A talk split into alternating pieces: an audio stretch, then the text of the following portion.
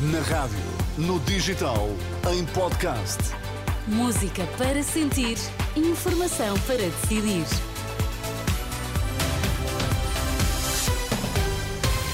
Informação para decidir com as notícias das duas. Começamos pelos destaques. Benjamin Netanyahu faz apreciações positivas ao veto dos Estados Unidos no Conselho de Segurança da ONU. O presidente do Benfica manifesta confiança no técnico Roger Schmidt.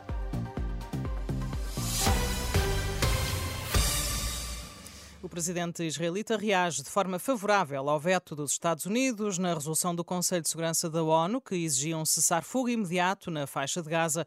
Num vídeo publicado nas redes sociais, Benjamin Netanyahu garante que Israel vai continuar o que considera uma guerra justa contra o Hamas.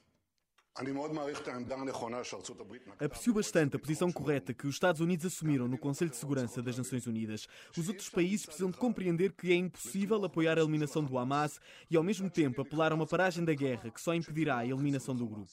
Por isso, Israel continuará a sua guerra justa para eliminar o Hamas e alcançar os outros objetivos que definimos para esta guerra.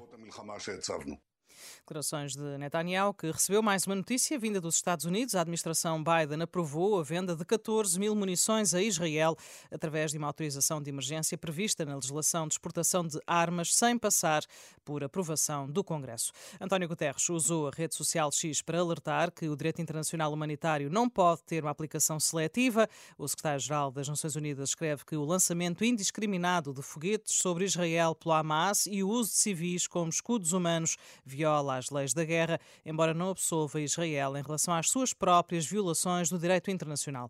Entretanto, o vice-diretor do Programa Alimentar Mundial diz que há pessoas a morrer de fome em Gaza, não há alimentos suficientes.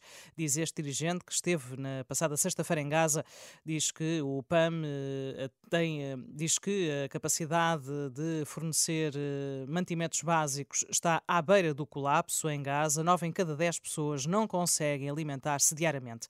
A luz israelita Adina Moshe, raptada pelo Hamas e libertada a 24 de novembro, surgiu num vídeo onde revela que durante o cativeiro a comida escasseava e não havia medicação adequada para muitos dos seus amigos que continuam reféns. O meu nome é Adina Moshe e voltei do cativeiro do Hamas, mas deixei para trás os meus amigos próximos do kibbutz Nir Oz. Eles são todos muito velhos, com sérios problemas de saúde e sem medicamentos adequados. Quando estive lá, a situação alimentar continuou a deteriorar-se e acabámos a comer apenas arroz. Um vídeo divulgado pelo Fórum das Famílias dos Reféns, a Dina Moshe, de 72 anos, recebeu passaporte português já depois de ter sido raptada pelo movimento islamita. Centenas de pessoas juntaram-se, entretanto, na última noite em Tel Aviv para pedir a libertação dos reféns ainda detidos pelo Hamas. Por cá, o PSD quer ouvir o Ministro da Administração Interna sobre o que diz serem situações preocupantes que colocam em risco o controle de fronteiras e a segurança nacional. Num requerimento agora divulgado, os sociais-democratas referem que são várias as notícias que têm vindo a público a denunciar situações que colocam em risco o controle de fronteiras e a segurança nacional. O requerimento do PSD surge pouco mais eh, de um mês após a extinção do Serviço de Estrangeiros e Fronteiras.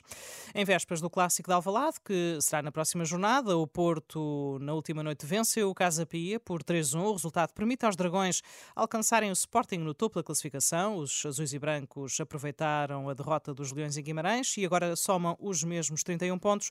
Os Dragões entraram em campo já a saber da derrota do Sporting em Guimarães, uma derrota por 3-2. Ruben Amorim, no final do encontro, disse que os Leões falharam nos detalhes. E o presidente do Benfica manifesta confiança no técnico Roger Schmidt, que no sábado criticou os adeptos que não apoiam a equipa e colocou o lugar à disposição.